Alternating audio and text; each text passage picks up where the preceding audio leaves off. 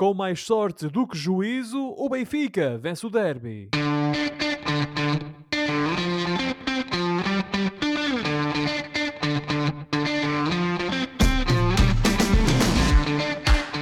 Bem-vindos a uma nova emissão dos Meninos de Ouro, o programa para quem gosta de bola e que está disponível todas as terças-feiras no Spotify, Apple Podcasts, Google Podcasts e em todas as outras plataformas onde se pode ouvir e descarregar podcasts. O programa está também disponível na Rádio Barcelos às terças-feiras às 22 horas. Ora, eu sou o Filipe Vieira e comigo estão o José Lopes e o João Pedro Oliveira e nós estamos aqui reunidos para uma conversa sobre futebol, meus amigos. Muito, muito, muito boa noite.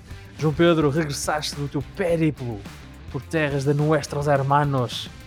Uh, trouxeste boas experiências? Uh, foi bom ir ao Bernabéu? Ah, foi bom... A, bo a boa e velha portuguesa trouxe reboçados e chocolates. Ah, Os caramelos. Hombre, que es verdad, es verdad. Yo vengo de Madrid. Ha sido una experiencia genial, tío. Uh, boa noite, colegas. Bernabéu, ah? Uh, sim, sim, uh, levo o, o, grande ambiente de Madrid, uh, Madrid, estádio e cidade, com 5 mil bracarenses felizes e animados por lá estarem. Um, um estádio novo, colegas. remodelado, não é novo? É o, é o Bernabéu remodelado. Remodelado, eu chamo-lhe novo porque aquilo está lindíssimo. Eles não remodelaram, não remodelaram muito por dentro, é verdade. Chama-lhe novo porque cheirava a novo. Mas, mas é um estádio lindíssimo. Pá. O, o, e depois os madrilenos vão ao futebol como se fossem à ópera.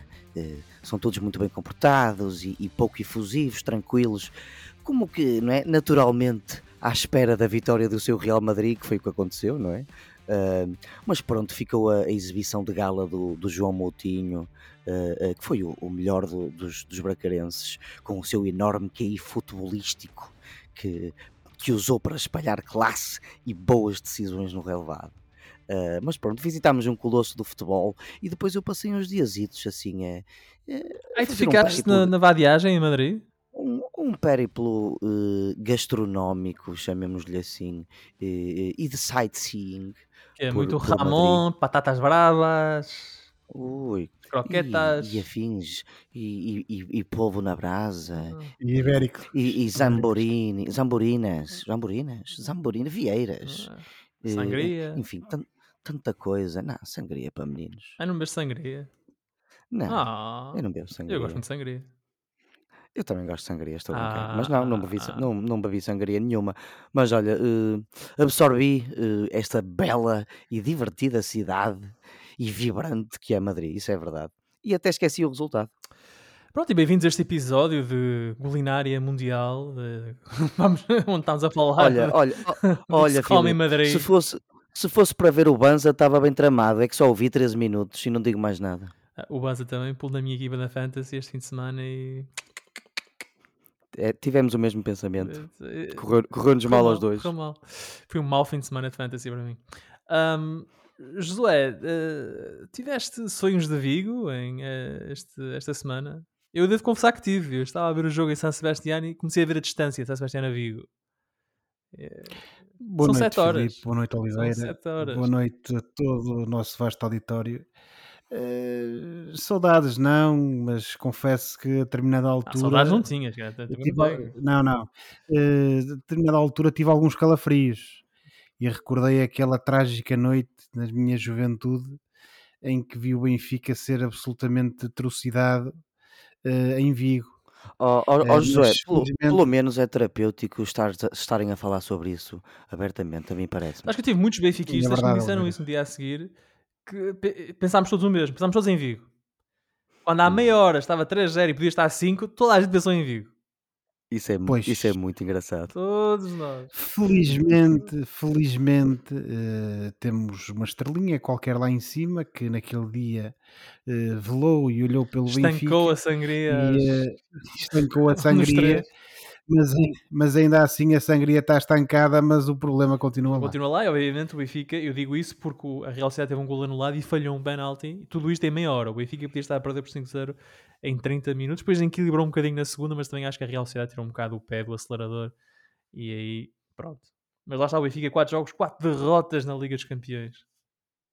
Mas marcou Mas um gol. marcou um gol, isso é verdade. Portanto, já não vai ser tão mau quanto aquele ano Exato. do Rui Vitória, que nem um gol marcou. Exatamente. Portanto, lá, já, gol. Já foi, melhor. o, foi o golo do, do Bye Bye Champions. Agora para se tivesse andar aos N5, não é? No bye, bye, bye. Bye, Bye Por Bye. amor de Deus. Por amor Ora, de Deus. não vamos falar do Benfica na Liga dos Campeões, mas vamos falar do Benfica no campeonato. O Benfica subiu à liderança da Liga após a vitória sobre o Sporting no derby de Lisboa. Os encarnados venceram na luz por 2-1, mas atenção, aos 93 minutos perdiam por 1-0 e Roger Schmidt estava a ser contestado na Catedral. Mas João Neves aos 94 e Casper Tengstedt aos 97 deram a volta ao marcador e garantiram os 3 pontos para o Benfica. De notar ainda que o Sporting jogou a segunda parte quase toda, com menos um elemento, após a expulsão de Gonçalo Inácio. O melhor, eh, aliás, o resultado é muito melhor do que a exibição do Benfica, diga Roger Smith o que disser. O Benfica que na segunda parte, em particular, pecou por, ex- por ser excessivamente especulativo com o jogo. E o Sporting parecia-te mesmo ter a partida na mão. Josué, qual é a tua análise esta vitória do Benfica? Uma vitória sofrida, arrancada a ferros, mesmo ali no fim, que diria eu, para lançar o, tua, o teu comentário, esta vitória pode ajudar a esconder algumas lacunas e deficiências que o Benfica demonstrou durante o jogo, ou não? Eu acho que ajuda grandemente, Filipe, porque aquilo que fica naturalmente na memória das pessoas é o golpe de teatro da reviravolta do, no marcador durante os minutos de desconto. Ah, e que certamente que todos os problemas que o Benfica tem vindo a demonstrar até agora e que também mostrou no jogo contra o Sporting, pelo menos por momentos vão ficar esquecidos. Costuma-se dizer que hum, normalmente as pessoas pouco aprendem nas vitórias, costumam aprender é com as derrotas, e portanto acho que vai ser mais um desses casos. Ahm, se olharmos para aquilo que foi o, o jogo no domingo, uh, efetivamente, eu parece-me que o, o Mr. Roger Schmidt, um, depois daquela experimentação com o seu 3-4-3 e depois daquela quase uh, de, de, quase escalabro uh, em, em San Sebastián, que há pouco estávamos a falar, uh, decidiu apostar numa abordagem um pouco mais convencional. Eh, Nomeadamente com a escolha de. Convencional, mas com o Morato na esquerda e o Arce na Pronto, direita. é isso que eu ia dizer. Há quem, diga, há quem diga, os teóricos da bola, que não é bem assim, porque o Morato apareceu a jogar na esquerda e a intenção seria que até o próprio Arce jogasse um pouco mais subido, porque ele acaba sempre por se perder, digamos assim, um pouco uh, no, na, nas, quando joga lateral direito, pelo menos a equipa uh, perde uh, o bom jogador que ele é, um, e também para aproveitar o facto de que com esses três centais a equipa do Benfica poderia, a espaços e tendo em conta a grande mobilidade do tridente ofensivo do Sporting, uh, ter ali apresentar uma maior solidez. Essa escolha do Morato, independentemente destes debates uh, táticos que estávamos aqui, que eu estava aqui a aludir, acho que foi uma escolha feliz. Naturalmente que em termos ofensivos o Morato foi uma nulidade, porque também não, não, não estava lá para, para Mas atenção, para ele ganha a bola no, no gol do João, do João Neves, ele ganha a bola no canto. Exatamente. Assist, my friend. Ai, meu amigo. Exatamente. Olha, se eu tivesse na minha uh, equipa da Fantasy, fazia mais uns pontos. Tinhas uma assist, é verdade. Pronto. Agora que a ideia também naturalmente não era essa. O Benfica, a meu ver, acaba por, por assumir, digamos assim, as despesas do jogo logo no início, com naturalidade. O Sporting veio jogar no fundo na sua máxima força e com aquela que é a equipa titular à partida escolhida pelo Amorim. Uh, teve uma abordagem um pouco mais conservadora, um pouco mais na expectativa e a tentar aproveitar aquela tal mobilidade e aquela velocidade que eu referi há pouco da parte dos seus jogadores que estão lá na frente. E uh, o Benfica aproveitou essa, essa, no fundo essa, essa maior possibilidade e maior capacidade de, de, estar em cima do Sporting para na primeira meia hora ser o, o, autor, digamos assim, de alguns lances, não vou dizer de perigo, mas pelo menos de relativo perigo. Um, mas chegados à meia hora do jogo, uh, o Sporting resolveu assumir um pouco as despesas da partida e, uh, os, e parece-me a mim que até os lances mais perigosos da primeira parte são precisamente do Sporting quando a equipa de Alvalade decide assumir essas despesas e depois ali quase ao cair do pano aquela jogada do, do Guioqueras com aquele pontapé canhão que ele tem a fuzilar completamente não, o é um gol de ponta de lança, que é, ele recebe a bola. É um gol de ponta de lança. Ele, ele, ele, nem, faz... ele nem recebe bem a bola, a bola chega à beira dele e chuta. E faz gol. Um poço de força, chutou e fez golo. Eh, podemos estar aqui a discutir eh, se o Turbino ficou bem ou mal na fotografia, se a defesa do Benfica ficou bem ou mal na fotografia. O certo é que parece-me que o Benfica chega a perder ao, ao, ao final da primeira parte e chega a perder bem porque eh, de facto não vimos um Benfica por aí além na primeira parte e o Sporting quando acelerou mostrou sobretudo a cutilância e, e perigo, criou perigo. Na segunda parte a coisa ia pelo mesmo caminho, mas se calhar com um Benfica ainda mais uh, amorfo, sem grande capacidade para criar eh, jogadas de perigo. E o Sporting sempre ali à espreita, e no início da segunda parte tivemos mais um Sporting também novamente mais uhum. perigoso. Agora, naturalmente, que o lance aos 50 minutos que dita a expulsão do Gonçalo Inácio teve uh, especial uh, importância, naturalmente. O Sporting ficou reduzido a 10 unidades, mas ainda assim não foi por isso que vimos um Benfica melhor.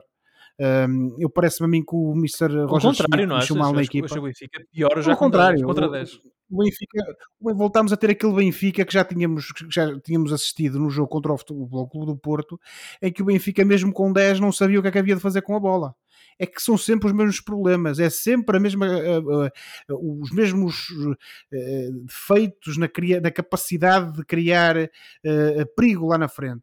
E isso voltou-se a ver mais uma vez. O Sporting continuou, apesar de estar reduzido a 10, um, a criar perigo junto da, da baliza de Turbine.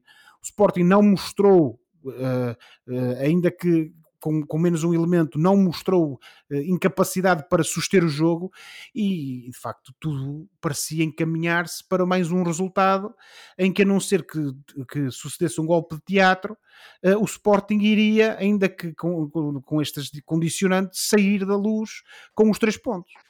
Só que o futebol é aquilo que nós sabemos que é. Eh, nós já não nos cansamos de dizer aqui ao longo destes anos que aquilo que nos faz gostar do futebol é precisamente esta imprevisibilidade e o Benfica chega aos, ao minuto de descontos, há uma bola parada que, em que, em que o, o, acaba por sobrar para o, uh, o João Neves, que num remate que literalmente passa por buraco da agulha, porque tinha tanta gente em frente dele e em frente da baliza que a bola só poderia passar por ali.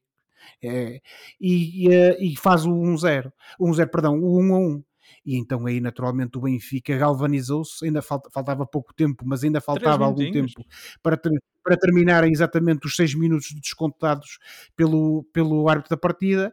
E uh, o Benfica conseguiu se galvanizar e uh, assistimos a esse tal golpe de teatro que foi o golo uh, do, uh, do, uh, do Tengsted, esse que entrou também já bastante tarde para, para, para a equipa do Benfica. Entrou tarde, foi o Gonçalo Guedes, que entrou aos 86 minutos, para o lugar do João Mário. Exatamente, tens razão, desculpa. O, o, o Guedes é que entrou mais tarde. Parte tem que estar com o Cabral a meio da segunda parte. Que é, foram essas duas substituições que eu muito sinceramente não percebi, mas pronto, é, o Mr. Roger Schmidt uh, ou reage mal ou reage mal ou reage tarde. Coisa, o Benfica ganha uh, um eh, jogo e... mas pode não ter, o que estás a dizer é que pode não ter aprendido as lições Pois, naturalmente. Ganha sem porque, saber como ganhou, porque, não é? Não, não, Filipe, porque repara, nós chegámos ao final e apesar dessas ligeiras melhorias com, com este regresso a uma fórmula tática que, que o Benfica bem conhece e essa feliz adaptação do Morato, o certo é que o Benfica continua a ter ali um problema. E qual é que é o problema? É a falta de capacidade ofensiva, o Benfica não consegue criar perigo, pura e simplesmente, e depois quando estamos a falar da, da manobra uh, defensiva, do momento de tirar a bola ao adversário, continuamos a ter uma uma falta relativamente a alguns jogadores daquela pressão alta que o Benfica tão bem fazia a época passada e que é essencial para aquilo que é o estilo de jogo e para o modelo de jogo que o, que o Mr. Roger Schmidt é. quer eh, implementar. Nós ontem vimos mais uma vez uma equipa que, eh, em termos do, do, do seu meio campo mais defensivo, até pressionou. O João Neves e o Florentino, na primeira parte, sobretudo, fizeram um excelente jogo na segunda também, mas na primeira parte acho que estiveram brilhantemente naquela primeira meia hora. São dois jogadores que, que fizeram ali muita moça no meio campo e, e que, que proporcionaram-nos ali uma, uma batalha épica com o Morita e com o Yulman bem jogado, boa de se ver, mas depois tivemos o quê? Temos o habitual Mota, Rafa Silva lá na frente, ele e o, e o Musa a tentarem criar algum perigo, mas depois no final falta-nos o João Mário e o Di Maria, que pura e simplesmente então, não deixa-me deixa pegar nesse ponto e também para incluir aqui não pressionam e só, só para, só para terminar Filipe o João Mário é uma sombra daquilo que foi do jogador que foi na época passada. Tem que se tentar reencontrar. O Di Maria, muito sinceramente, depois daquele ímpeto inicial no, no, na da época do Benfica, em que ele fez golos importantíssimos e em que algumas das vezes tirou a equipa de apuros, agora parece que começa a acusar um bocadinho, de facto, o peso da idade e de algumas limitações físicas. E eu acho que, não estou a dizer que ele tem que ir para o banco, mas acho que tem que ser repensado o papel dele na, na no 11 do Benfica, porque a pedirem para fazer aquilo que, ele, que lhe estão a pedir é um jogador a menos dentro do campo, que só num lance de gênio, como ontem quase que acontecia com um belo remate que, que proporcionou uma bela defesa do Adam, é que poderá dar alguma coisa ao Benfica. O João Mário jogou mais ou menos naquele lugar na época passada, mas tinha, havia uma grande diferença, tinha um lateral que era o Grimaldo, que compensava e subia e dava muita profundidade. Ele não é um jogador rápido, não é um extremo, um, e portanto ele tem alguma dificuldade em jogar ali se não tiver, na meu ver, um lateral que consiga dar essa profundidade. Mas falas no João Mário e, e, podemos falar no Di Maria e um bocadinho também no Rafa, que o Rafa também não fez assim um grande jogo. Ele mexe muito com o jogo quando tem a bola, é verdade, mas não fez um grande jogo. E, e, e João Pedro. Mas tem essa uh, capacidade. Tem essa capacidade. Mas João Pedro, perguntava-te se quando fazes a tua análise ao, ao Mr. Schmidt, se te parece que ele tem alguma dificuldade, digamos assim, na gestão destes nomes mais pesados no plantel. Ou seja, eu fiquei ontem com a sensação, eh, ou aliás, eh, no domingo à noite, com a sensação de que o Di Maria estava em campo porque a qualquer momento podia sacar qualquer coisa da cartola. O Rafa, um bocadinho a mesma coisa. O João Mário lá saiu aos 86 minutos para entrar o Gonçalo Guedes, que mexeu com o jogo. Ele entrou e mexeu com o jogo. Portanto, achas que ele tem aqui alguma dificuldade? Eu, no, no nosso alinhamento, eu pus aquilo com vacas sagradas, mas quer dizer, achas que o Schmidt tem alguma dificuldade em fazer esta gestão e tirar estes jogadores quando eles não estão a render? Não, eu parece-me que é mais por ele ser um pouco obstinado do que propriamente ter dificuldade em lidar com este ou com aquele jogador. Ele nunca teve problemas em meter o Neres no banco, por exemplo. Mas ainda assim o Neres não Di Maria, não é? Mas, não é a mesma coisa, Olívio. Mas não, não é, mas, mas, mas é um jogador que já estava lá, no, no, já estava no Benfica há uma época, já é do maior conhecimento do, do Roger Schmidt e mesmo assim ele não tem problemas em pô-lo no banco, mas enfim, é só um exemplo. O, em relação ao Di Maria em concreto, eu acho que o Di Maria, a par do Neves, foi dos jogadores que mais em campo estiveram no sentido de empurrar a equipa para a frente, por acaso. Eu achei o, que o, o Di Maria foi dos melhores jogadores do Benfica em campo. E ele está na jogada do, do segundo golo. Está sim, senhor. E faz um grande remate uh, como a defesa do Adam, mas... Uh... Portanto, se não, se, não vais, se não vais eh, dar uma bébia, entre aspas, ao Di Maria num clássico contra o Sporting que tens de ganhar, vais dar quando? Faz mais sentido substituí-lo contra o Arouca ou contra o Portimonense a meio do jogo, se, se por acaso até nem estiveres a ganhar. Portanto, a tua ideia é que nestes jogos deve-se manter estes jogadores em campo porque eles podem criar qualquer coisa do nada a qualquer momento. É isso? Eu não estou a, eu não estou a dizer que eu acho que se deve. Estou, estou a dizer que é uma coisa que, se, que faz sentido se ele optar por fazê-lo assim. Mas o que é que tu achas que deve ser feito? Achas que o Di Maria deve continuar em campo? O Rafa, o João Mário? Porque são jogadores que podem criar do nada? Ou o treinador deve ser mais pragmático e dizer este jogador está numa noite? Não. Vou pôr aqui, não é? Enfim, Gonçalo o, Guedes. O... Olha, o Tiago Gouveia. O Tiago Gouveia entrou no jogo do Benfica para a Liga dos Campeões. Não sei se foi contra o Inter uh, e mexeu bastante com o jogo e nunca mais jogou.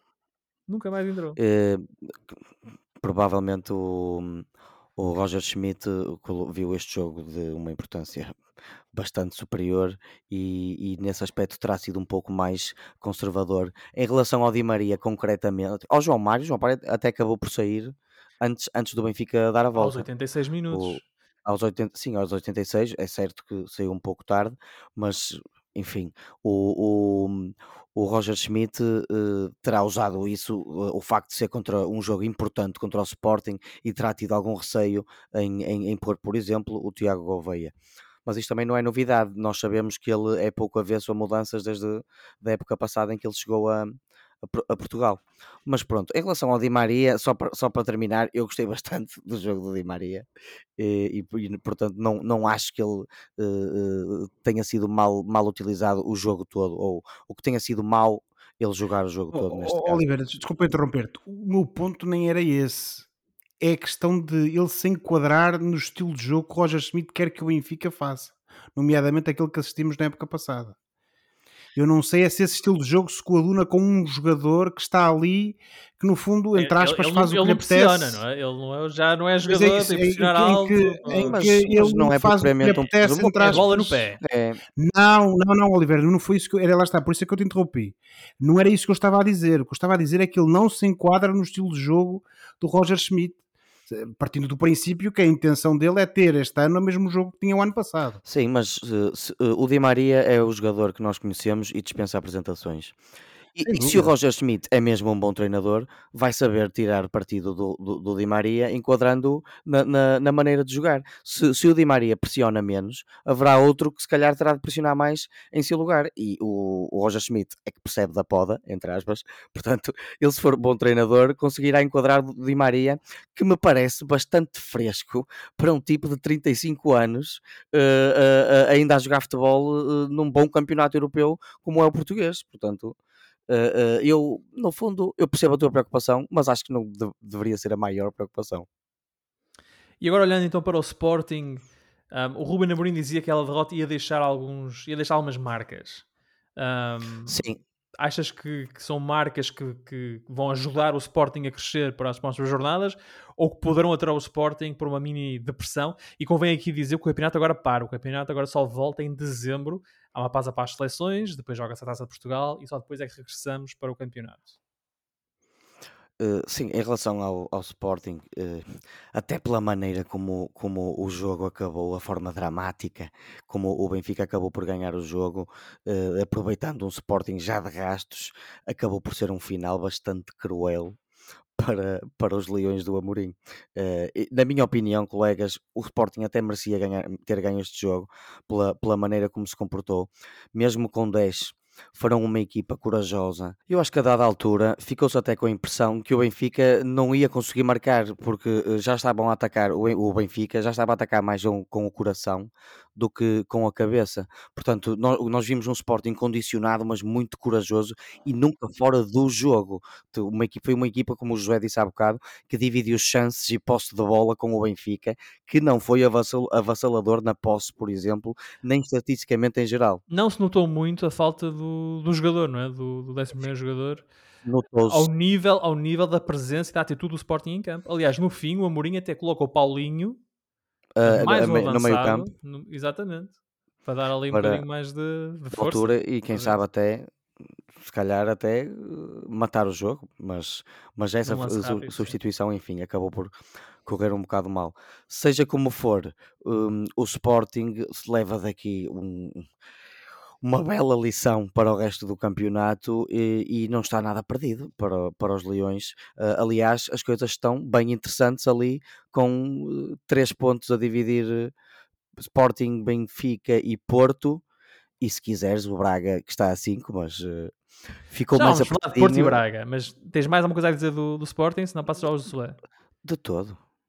Já disse o que tinha a dizer sobre os Leões. Já sabes e- que ao Josué não podemos deixar só um minuto. Isto precisa de tempo.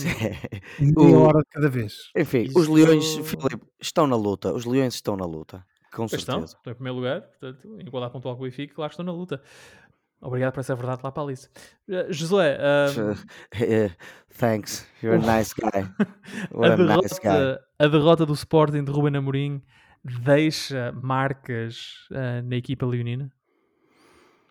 Hum, Lá está, voltando àquilo que referíamos há pouco no início do nosso programa sobre o que é que se aprende com as vitórias e com as derrotas, eu acho é que é um momento para o Sporting, an- em vez de, de eventualmente eh, olhar para isto como um- algo trágico e algo assim um pouco fatalista, é olhar para este jogo precisamente como uma lição, em que a equipa não se pode desconcentrar, sobretudo nos jogos grandes, e eh, tem que ser ainda mais eficaz do que aquilo que foi. Uh, porque o Sporting, como estávamos a referir há pouco, jogou, jogou bem, sobretudo dentro daquilo que me pareceu que foi a tática do, do Ruben Amorim. E tendo em conta o treinador que nós sabemos que ele é, eu acho que ele vai transformar isto numa lição para os seus jogadores e provavelmente vamos ter o Sporting eh, mais confiante, ou pelo menos mais assertivo daqui em diante. De todo modo, eh, há uma coisa que também temos que ter presente. É que já há bastante tempo que o Sporting, nestes jogos ditos grandes, sejam classes, sejam derbys, tem tido problemas de se afirmar. E, portanto, eu acho que é mais nessa perspectiva que temos de ver este jogo como uma oportunidade para o Sporting crescer a esse nível.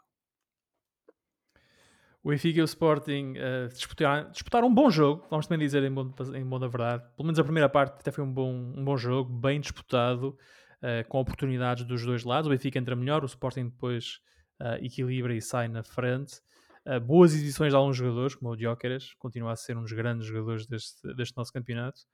Uh, mas no fim de contas, o que interessa são os golos e as bolas lá dentro. E o Benfica ganhou. O Benfica fez 2-1, está na frente do campeonato com 28 pontos, os mesmos 28 do Sporting, mas uh, tem vantagem não só no confronto direto, como na diferença de golos. E é por isso que o Benfica é, neste momento, líder. Um, como o João Pedro uh, tinha uh, previsto neste programa na semana passada, o Porto foi ganhar a Guimarães, mas sofreu bastante no Afonso Henriques. Os Dragões venceram por 2-1, mas tiveram de dar a volta ao resultado. Já o Braga foi a Arouca vencer por 1-0 numa exibição de serviços mínimos e sem golos de Banza. Hum. E tendo em conta o desfecho do derby, Porto e Braga ganharam 3 pontos na corrida ao primeiro lugar, estando agora a 3 e 5 pontos, respectivamente, da liderança. Sérgio Conceição disse que se o Vitória tivesse empatado, não teria sido escândalo nenhum. João Pedro, concordas? Sem dúvida, tivemos um grande jogo do Vitória Guimarães este fim de semana em casa, frente ao Futebol Clube do Porto, colegas. O- uma equipa que nunca desistiu de ganhar e que vendeu cara, muito cara, a derrota ao, ao Futebol Clube do Porto. Eu, a semana passada, tinha dito que, que achava que o Porto não ia perder este jogo depois da derrota com o Estoril e, e daquele morro na mesa do Conceição, mas de facto não perdeu o jogo com graças a um, um super Diogo Costa que esteve imparável na primeira e, parte, sim. O, o, o, fez oito defesas. Aliás, ele defende um penalti. Ele, o Vitória marca na recarga ao penalti até para efeitos de fantasy, isso é uma, uma informação relevante, porque quando defendes um penalti, estás é, a tramar. Deixem lá fantasy. estás a tramar o, o, o, tipo que, que marcou e estás a dar pontos ao teu guarda-redes, um pequeno à parte. Uh, mas sim, temos que elogiar o, o, o, Diogo Costa. Eu que não costumo elogiar muitas vezes, não é que eu não seja contra o Diogo Costa, que não sou, mas o, o guarda-redes do Porto fez uma exibição de gala e foi graças a ele que o Futebol Clube do Porto saiu deste jogo com os três pontos, Filipe. Foi, fez uma bela exibição, uh, ajudou a segurar e manter o Porto no jogo na primeira parte, e foi por isso, José, que o Sérgio Conceição disse que se o Vitória tivesse conseguido o tal empate, uh, não havia escândalo. Ó oh, Filipe, eu acho que eh, o Conceição deveria ter dito uma outra coisa. É que se o Vitória tivesse ganho, é que não deveria ter, é que não teria havido escândalo ah. nenhum porque é o Porto ganhou e ganhou justamente, foi a equipa que marcou mais golos, isso não há dúvida nenhuma. Um, agora, continuamos a ver um Futebol Clube do Porto eh, muito aquém daquilo que, é, que seria o expectável. Porto continua a ter muitos problemas eh, defensivos, a pressionar o adversário. O Porto continua a ter muita dificuldade para fazer as suas transições, eh, que normalmente costumavam ser mortíferas, eh, noutros, noutros tempos. E o Futebol Clube do Porto também tem muita dificuldade em criar precisamente oportunidades de gol à conta disso. Um, neste jogo contra o Guimarães, de facto, tivemos uh, um Porto que foi dominado totalmente pelo Vitória, não há aqui outra maneira de o dizer. O Vitória desperdiçou e desperdiçou e desperdiçou oportunidades. Naturalmente que podemos ver isto de, de, de, outra maneira. O Diogo Costa é que as, é que as defendeu, naturalmente. São sete ou oito oportunidades mérito, de gol. Exatamente. O mérito, o mérito, naturalmente, que não podemos tirar ao enormíssimo guarda-redes, guarda-redes de classe mundial, que é o Diogo Costa. Não tenho dúvidas quanto a isso.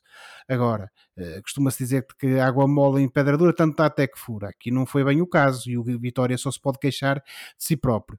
Dito isto, o Futebol Clube do Porto acabou por ser oportunista, acabou por, uh, em lances, uh, sobretudo o segundo gol, que é um lance individual do, uh, do Francisco Conceição, marcar o gol que acabia, acabaria por dar a vitória, mas parece-me a mim que isto foi um jogo uh, mais com o coração do que outra coisa da parte do Futebol Clube do Porto. O Vitória, uh, nota-se aqui muita não sei se o termo certo é inexperiência, mas se calhar muita falta de juventude, de, juventude, de, de pragmatismo porque sim, há aqui muita juventude e há, há muita falta de pragmatismo, porque uma equipa que joga em casa, que domina o, o, Futebol Clube do Porto, que é um dos candidatos ao título e que tem também as oportunidades para uh, fazer golos e não aproveita, naturalmente só se pode queixar de si próprio. O Clube do Porto foi um justo vencedor porque marcou mais golos, mas uh, eu parece-me que as declarações do Mr. Conceição pecam por escassas nesse reconhecimento àquilo que foi, eh, digamos, a sorte, se quisermos usar essa, essa expressão, que o Porto teve em conseguir sair do Dom Afonso Henriques com três pontos. Uh, só uma última menção já agora, já que falámos no, no, no, Diogo Costa, eu acho que era injusto não deixar uma menção ao próprio Francisco Conceição, que, claro.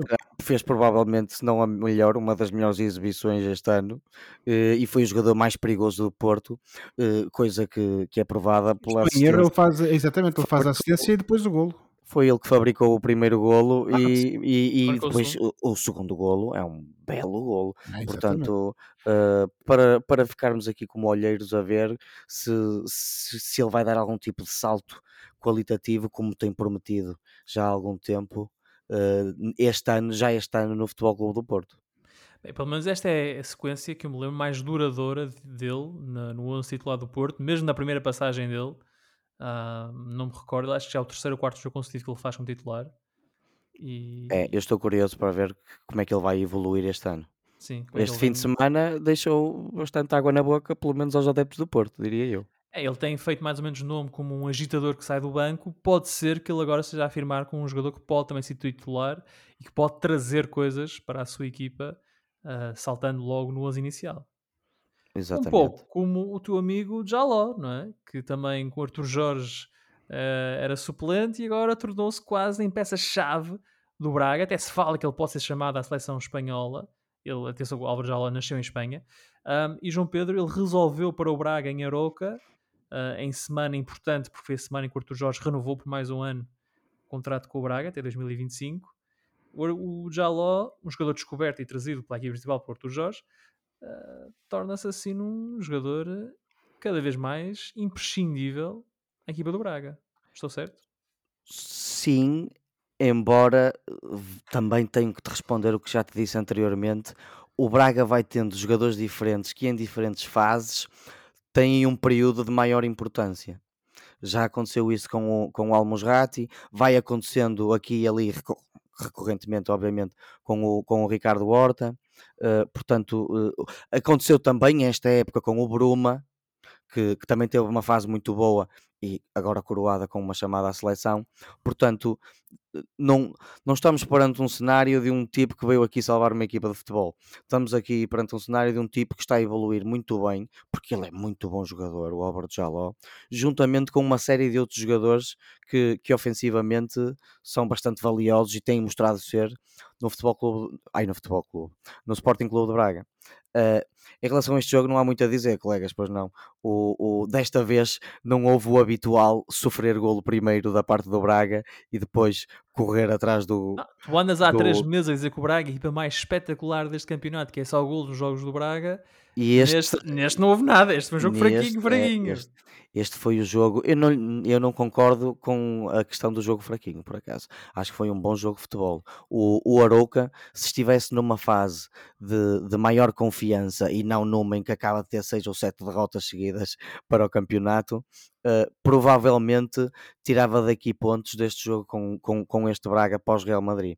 Um, o, o, os jogadores do Arouca foram, fizeram, criaram muitas oportunidades de golo, uh, especialmente na primeira parte, e só pecaram no último momento, uh, claramente por Uh, uh, falta de confiança e, e, e, outras vezes até de forma desastrada, com finalizações desastradas.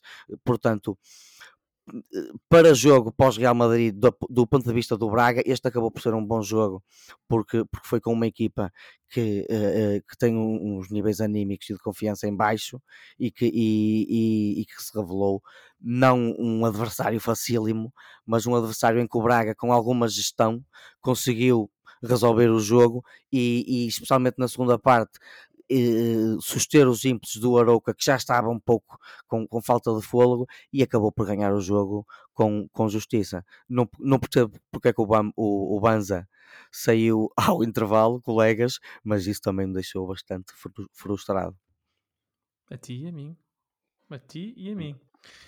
Josué. Sim, e só para lembrar, já agora, que o Fonte, que, aos, que está quase a fazer 40 anos, já vai para aí no quarto ou quinto jogo seguido com 90 minutos. Eh, notou-se em Madrid, Oliver, notou-se. Hum, e, e, e, que agora de repente o Arthur Jorge descobriu que o João Moutinho é um grande jogador. Uh, uh, parabéns, Arthur Jorge, uh, descobriste a pobre. Já faltava. Já faltava. Vamos aproveitar, vamos aproveitar aqui os parabéns dados ao Arthur Jorge para Josué dar os parabéns pela renovação do contrato. É verdade, Filipe. É, Dá-lhe os parabéns tu, José. Dá Exatamente. Parabéns. Utilizando a expressão que eu descobri que existia eh, com o saudoso Marinho Pérez, eh, temos que parabenizar eh, o Arthur Jorge precisamente pela renovação de contrato com o Braga, que é claramente não só um prémio para o treinador pelo aquilo que ele tem feito neste último ano e meio, qualificação histórica para a Champions, terceiro lugar no campeonato, finalista da Taça de Portugal, como também uh, uma prova de confiança, naturalmente, sobretudo depois destes resultados que o Braga tem tido mais nas competições europeias do que propriamente no campeonato até agora, mas ainda assim, como tu dizias há pouco na introdução, Filipe, depois desta jornada, temos um Braga que está a 5 pontos da liderança. E, portanto, uh, neste momento, não podemos dizer, apesar do seu quarto lugar, que está nem pouco mais ou menos arredado das contas do título. E, portanto, eh, penso que esta renovação surge com alguma naturalidade. Eh, vamos ver se eh, o Mr. Arthur Jorge é capaz de continuar a conseguir cumprir com estes objetivos que lhe têm sido fixados. houve ali uma altura em que ele parecia querer dizer que o Braga até era candidato ao título, depois arrependeu-se. Ele dizer disso. Ele depois arrependeu-se e veio dizer que afinal não tinha dito nada daquilo. Uh, mas pronto, é um treinador que tem cumprido com os objetivos e uh, uh, o Oliveira desanca nele forte e feio. Mas pronto, neste momento eu penso que cumpre e é aquilo que o Braga pretende. está bem no Braga, assim parece, daí esta renovação. Portanto, tu achas que a renovação faz sentido? É um eu treinador que, que tem cumprido Filipe. com os objetivos que têm sido propostos. Exatamente. Há, há, o, aquilo que eu referi há pouco: qualificação histórica para a Champions, finalista da Taça de Portugal, terceiro classificado no campeonato da época passada. Quer dizer, se depois é reno, renovam com ele, naturalmente é porque é sinal que tem cumprido com os objetivos e certamente que o Presidente de Salvador espera que ele tenha um longo consulado à frente da, da equipa bracarense. João Pedro, eu sei que tens muitos, uh, muitas sensações, muitas emoções sobre esta história do Arthur Jorge. Vou-te pedir para condensares tudo em menos de um minuto e dar a tua resposta ou a tua reação à renovação de contrato de Arthur Jorge com o Braga. Fica mais um ano. Ele acabava o contrato em 2024, renovou até 2025. Mas o Salvador disse que ele é capaz de ficar mais tempo. Sim, ele qualificou-se este ano para a Liga dos Campeões. Eh, é um homem da casa, eh, a maior parte da vida profissional dele foi passada no Sporting Clube de Braga, portanto é um treinador que sabe passar os valores do, do próprio clube para, para os jogadores, é um treinador que, que, que é capaz de incutir esse tal amor pelo clube e essa tal vontade de superação em campo para, para, para, para se unirem e, e, e ganharem os jogos e, e portanto o, a direção do Braga decidiu premiar o Arthur Jorge com, eh, com esta renovação. Um, em termos daquilo que o, o, o, o Braga quer para o futuro, eu sei que toda a gente gostava, toda a gente do Braga naquele clube gostava de um dia, um dia ser campeão. Um, no futuro imediato, o, o, pelo menos o António Salvador deve ficar satisfeito com um, ir longe numa prova europeia, ganhar uh, algumas taças da Liga e taças de Portugal, como o Braga tem feito no, nos últimos anos. E ele acredita que o Arthur Jorge é o homem para isso. Eu não acredito. Ah, Eu não acredito que o Arthur Jorge é o homem para isso. Aliás, eu não acredito que o Arthur Jorge é homem para sequer ganhar taças pelo Sporting Clube de Braga. Portanto, num registro de, de, de, de superação, de bater o pé aos três grandes e de andar ali a lutar pelo terceiro lugar e, e acabar na maior parte das vezes em quarto, o Arthur Jorge serve para o Braga, especialmente enquanto o Braga tiver um grande plantel como o que tem este ano. Que não vai ter para o ano, porque o João Moutinho e o, e o Fonte provavelmente já não vão cá estar. Eh, Vai haver eh, mudanças no plantel de certeza, porque há jogadores que estão a, a, a- a despontar e se calhar vão, vão ser bem vendidos. Portanto, eh, para já, com este plantel, o, o, Arthur Jorge é difícil fazer pior do que o quarto lugar. Em relação a objetivos de taças e eventualmente um dia, quem sabe, lutar para ser campeão e ser campeão, o Arthur Jorge é um treinador que não tem eh, calibre para isso, na minha opinião. No último ano e meio, a maneira como ele Ok. gera, a maneira como ele gera os jogos, a maneira como ele, como ele gera o, o, o próprio plantel, eh, eh, também em termos de 11, muitas vezes, e principalmente a, a, a, a- a total eh, incapacidade de reagir nos jogos a doer. Nos, nos naqueles jogos mesmo difíceis contra os, os Berlins e os Real Madrides e, o- e os Portos e o Sporting e o Benfica, etc. Nesses jogos, no, no, no grosso desses jogos do último ano e meio, ele perdeu-os e perdeu-os com um Braga a jogar mal e, um, e, um, e, um, e- e sem total e sem capacidade de reação sequer. Portanto, visto tudo isto, eu, para mim, vejo como más notícias a renovação do, do Arthur Jorge. Embora, se puxar um bocadinho pela cabeça e pelas razões que disse inicialmente, acaba por se, por, por se perceber minimamente porque é que a direção do Braga decidiu fazer isto. Concordar-se é outra coisa. nessa entrevista, acho que foi à RTP, o Salvador até recordou uma coisa: o Arthur Jorge tem dois terceiros lugares no Braga, porque ele já quando veio acabar a época Como interino. do, do Amorim, ele acaba em terceiro lugar. À Como frente do interino. Ruben Amorim, sim. É verdade, sim, é, é- é um dado muito, muito engraçado da parte do, do Sr. Salvador. Mas enfim, a, a questão da renovação é uma ótima notícia para, para o Arthur Jorge e, e- e para muitos bracarenses, que eu sei que para não, não que apesar de estar, eu acho que a coisa está um bocado dividida, mas pronto, eu sei que há muitos bracarenses que, que gostam do Arthur Jorge, estão felizes com isto, mas eh, enfim, a renovação de um treinador não, não, não, é, não é uma salvação total e, e- vitalícia de um de- do trabalho desse mesmo treinador. Portanto, isto no futebol, da, mem- da mesma maneira com que se contrata um treinador, despede-se um treinador. Por isso, vamos ver. Jogo para Parece- deixar aqui a expectativa que o Arthur Jorge seja despedido, embora tenha renovado. Acaba de renovar já que vai ser Já vai ser despedido. despedido. Ok. É é só por ter sido a última coisa a dizer que se calhar causa mais impacto, mas não. Isso era o que tu querias. A última imagem é que fica. Bom, mas então o Arthur Jorge renova com o Braga, fica. espera, mas ah, e, um, e um parabéns ao Josué pelo, pelo, pelo empenho que teve na sua parte a falar da renovação do Braga. Não foi, Foi- empenho, foi- Oliveira. eu- foi eu- apenas. Eu, eu Foi quase que vi o, apenas- o- eu vi um brilho nos teus olhos, Josué. Não, foi, isto foi apenas o evidenciar dos factos, não é mais nada. Não é? Sim. Se a administração, se a administração decide renovar com um treinador, é porque considera que ele cumpriu com os objetivos e está contente com ele. De acordo. Exatamente. Mais nada. Mais nada, mais nada. É- e, e- e é tão simples como isso, Josué. E apenas acrescentar o seguinte: o homem, se conseguiu aquilo que conseguiu até agora, algum mérito, por muito pouco que seja a de ter. Sim, sim. Tem mérito nos, nos 30 e tal golos que o Braga tem marcados e nos 18 sofridos no campeonato em 11 jogos, por exemplo. Ok. Fica, ao aqui- fica conhecida aqui é a posição melhor- do João Pedro, que exatamente. é melhor ficarmos Total. por aqui. É o futebol é total, não é? Vai se, E não- tornar no, vai se tornar no podcast Arthur Jorge e nós não queremos isso. É, exatamente. Até porque, de falar. Até porque temos de falar no Gil Vicente. O Gil empatou em casa com o Rio Ave e já não vence para a Liga desde 2 de outubro. São já quatro jornadas sem ganhar. E está apenas dois pontos acima da linha de água, onde se encontra precisamente este Rio Ave.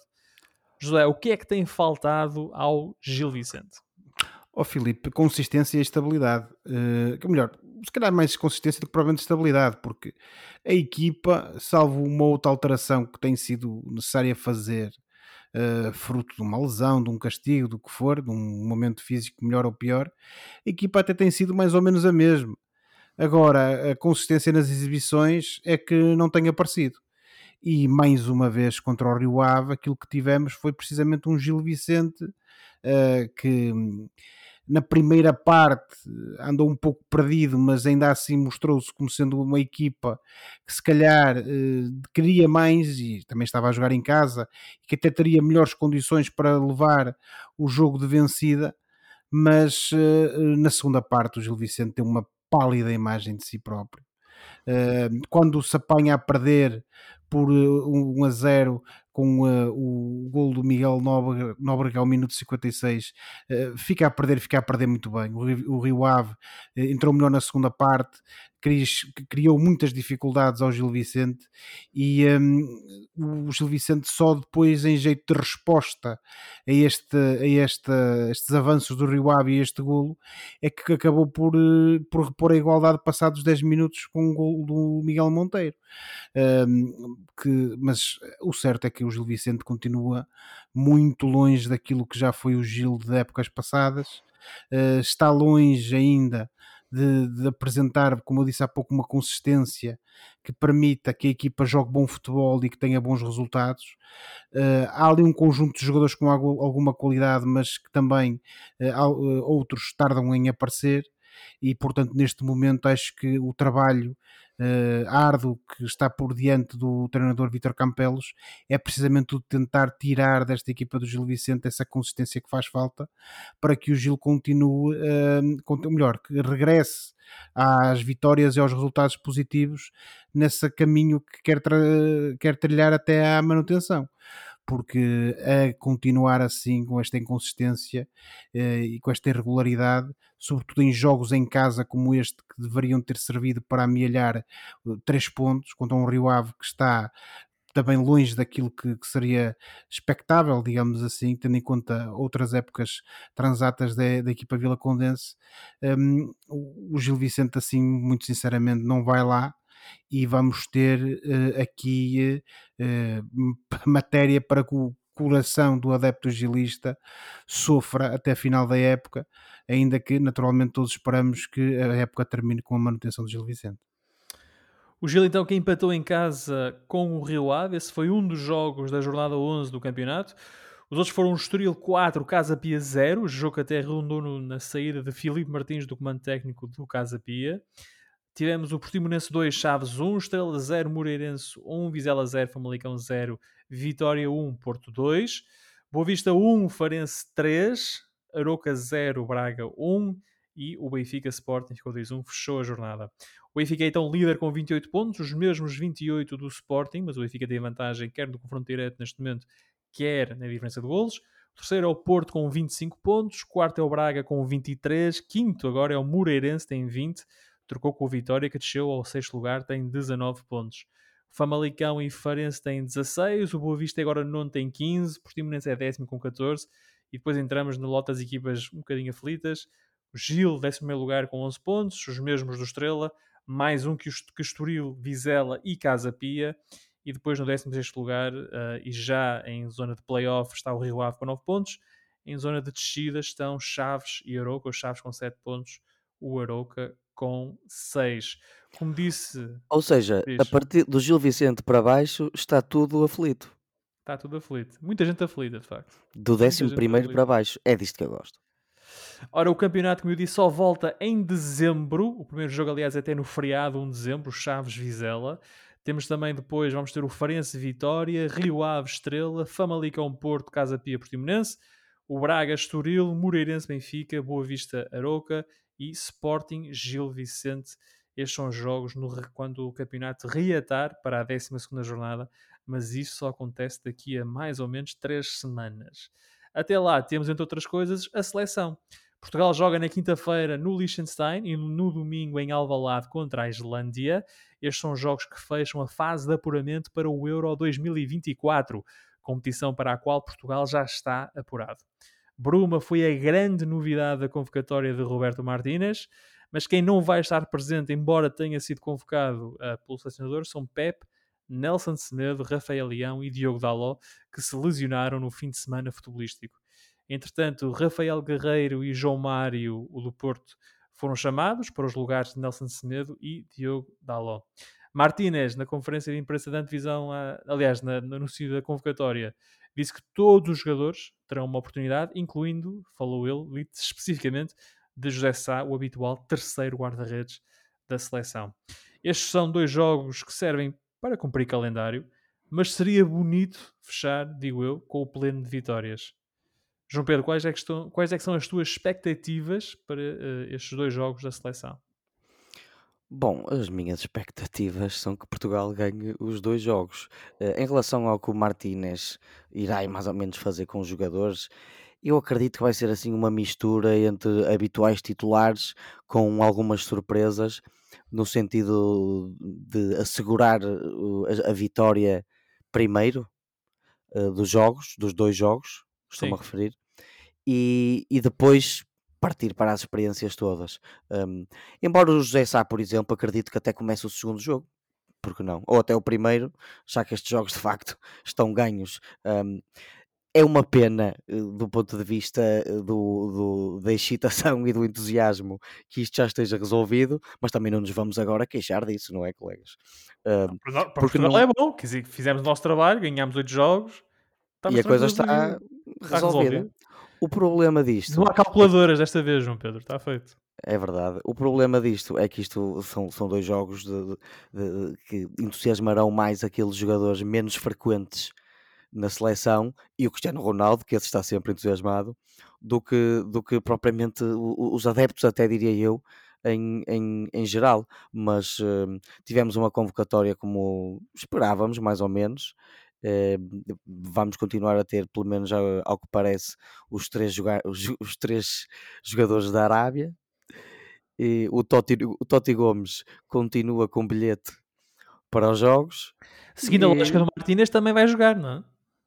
E seguindo a lógica do Martínez, também jogar, vai jogar. Finalmente o Totti vai jogar. Portanto, acredito que a coisa vai caminhar com algumas mudanças para assegurar o resultado e depois para dar oportunidade a bastantes jogadores, eh, entre eles, por exemplo, o Bruma, que, que, curiosamente até nem foi chamado na melhor fase dele esta época, mas acaba por ter algum mérito porque teve de facto, está de facto em geral a fazer uma, uma época bastante produtiva e, e, e cheio de confiança. E, e, não tenho assim muito mais a dizer porque de facto não é difícil nada. ter motivação para estes jogos, colegas. Recordo que Portugal uh, é primeiro com 24 pontos, já não perde sequer o primeiro lugar. A Eslováquia, mesmo que ganhe os dois jogos, não chega aos 24 pontos. Um, o primeiro jogo com o Liechtenstein, que é o último, que tem zero, e depois o último é com a Islândia, que em função daquilo que a Islândia fizer, e a Islândia joga uh, precisamente uh, antes de jogar, antes do jogo com Portugal, a Islândia vai jogar com a Eslováquia pode ainda estar a jogar para o apuramento. Portanto, existe essa possibilidade. Vamos ver o que é que acontece nesse jogo no dia 16, esse Eslováquia e Islândia, mas pode ser que a Islândia esteja ainda a jogar para o apuramento nesse último jogo com Portugal em Alvalade. Seja como for, Josué, como é que Portugal deve abordar esses jogos e quais são as tuas expectativas para uh, os resultados ou as exibições da seleção nessas duas partidas com Liechtenstein e Islândia? Oh, Filipe, vai ser bater em sequinhos que é aquilo que tem sido a qualificação praticamente toda. Tirando aquele primeiro jogo contra a Islândia, que foi aquilo que, que vimos na altura e que também já referimos, Portugal tem tido um passeio mais ou menos agradável neste grupo de qualificação e eu parece-me que contra estes dois adversários não vai ser diferente. O Liechtenstein é esse portento do futebol europeu que nós conhecemos, não é? Um, a Islândia tradicionalmente cria mais dificuldades, já o criou no passado, Está cheio de eh, ironias hoje, o Josué, não, Oliveira, são dois jogos sem é engraçado. Está engraçado. São, são, dois jogos sem interesse absolutamente nenhum. Portugal está qualificadíssimo. Olha, podemos é estudar a tática. Vamos ver qual é quais são as táticas que ele vai usar. E vais falar já, um dos jogos vai já com três centrais. É possível é. que faça alguma experimentação. Vai jogar o Totti. Sim. Para, sim, para garantir que joga toda a gente, vai ter que uh, inventar, digamos assim.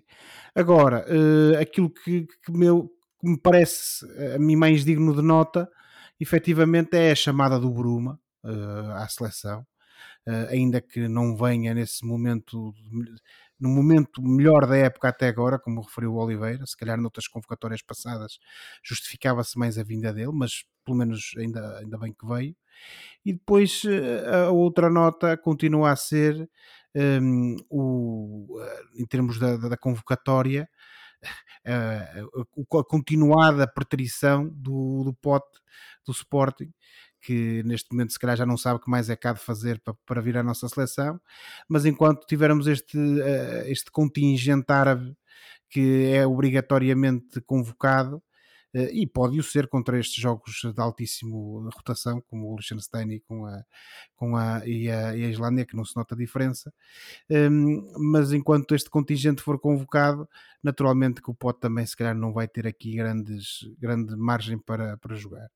Agora, Portugal com uma equipa que tem, com um plantel que, convocado que tem, certamente que não deixará de ganhar os dois jogos, de ganhar por números expressivos e aquilo que podemos ver, parece-me a mim de facto, é alguma experimentação por parte do Mr. Martinez, ainda que, à semelhança daquilo que eu já referi na, na última jornada da nossa seleção, eu acho que ele já encontrou o seu grupo de jogadores, já encontrou a sua tática e dificilmente vai mudar alguma coisa para o futuro. O Liechtenstein Portugal é na quinta-feira, dia 16 às 19h45. Já o Portugal Islândia no estádio de Alvalade é no domingo, dia 19 às 19h45. Está na hora do Fora de Jogo, momento do programa em que olhamos para o que se passa fora das quatro linhas e oferecemos recomendações ou sugestões aos nossos ouvintes. João Pedro, num minutinho, o que é que tu trazes hoje? Bom, eu trago Espanha? mais... Não, por acaso não. Trago, trago um bocado mais alegria também que é algo que tenho trazido ultimamente, alegria e animais.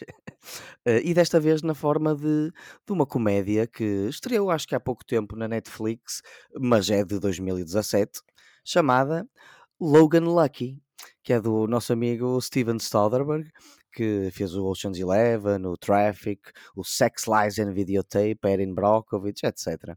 E este filmezinho é com o Channing Tatum, o Adam Driver, o Daniel Craig, Katie Holmes e o Jack Quaid, por exemplo. Portanto, tem um bom elenco e é sobre dois irmãos que, que tentam fazer um assalto durante uma corrida da NASCAR na, na Carolina do Norte. Eles que são da,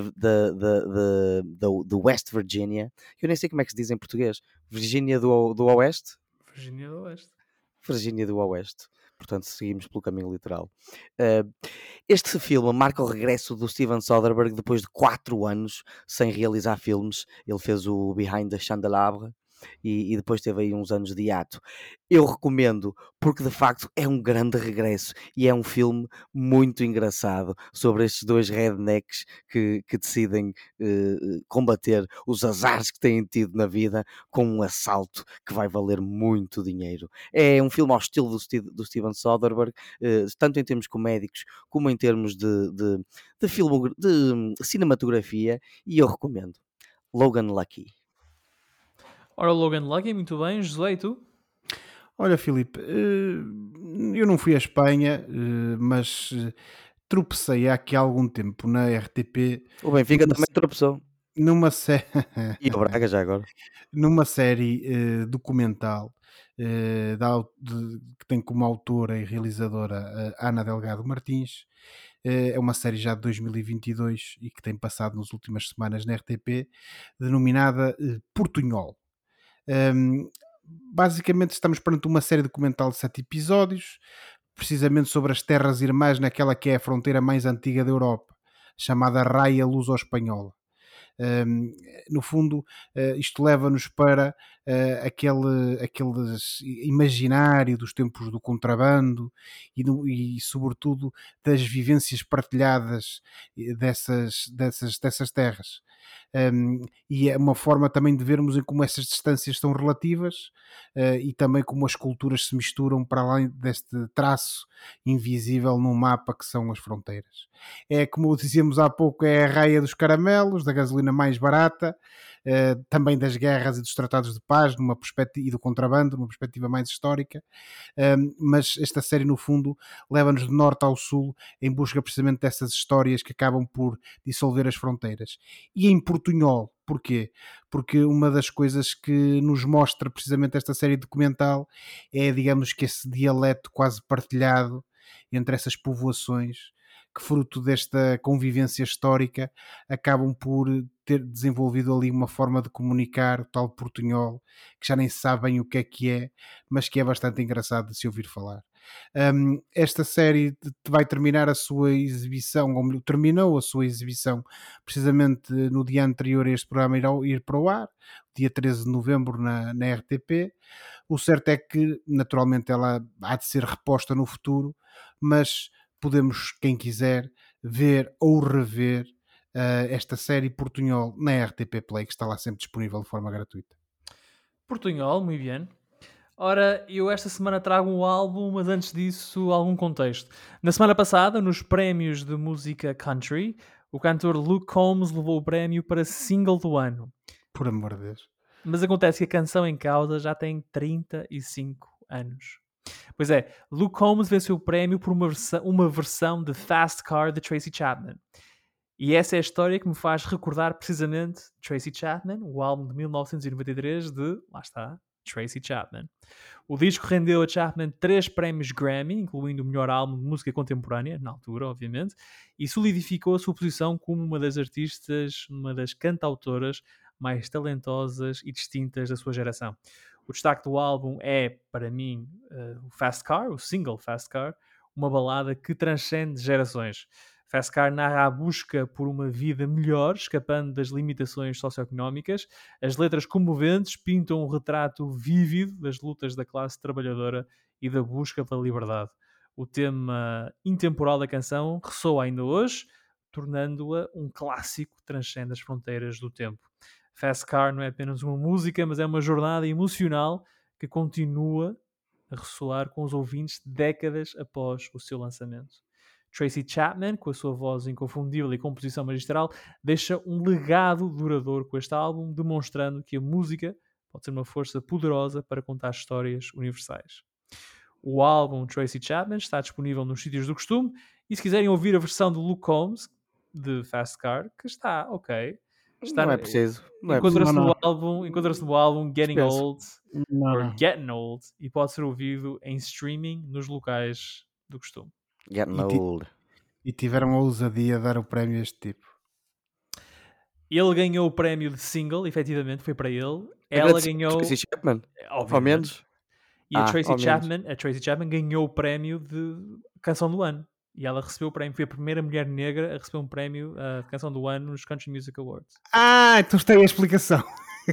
Porque eles ter demorado várias décadas. Mas foi, mas ela ganhou o prémio por causa da versão do outro.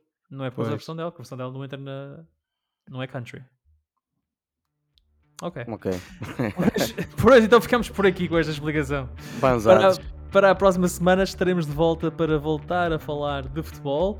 Não se esqueçam, podem subscrever o canal dos Meninos de Ouro, disponível em todas as plataformas de podcast, e assim serão notificados de cada vez que publicarmos uma nova emissão. E quando subscreverem, avaliem o programa com 5 estrelas. Podem também entrar em contato connosco enviando um e-mail para os meninos de ouro podcast.gmail.com e sigam-nos nas redes sociais. Boa semana, bons jogos. Tchau. Tchau, boa semana com o Benfica na liderança. Tchau, boa semana. Palhaço.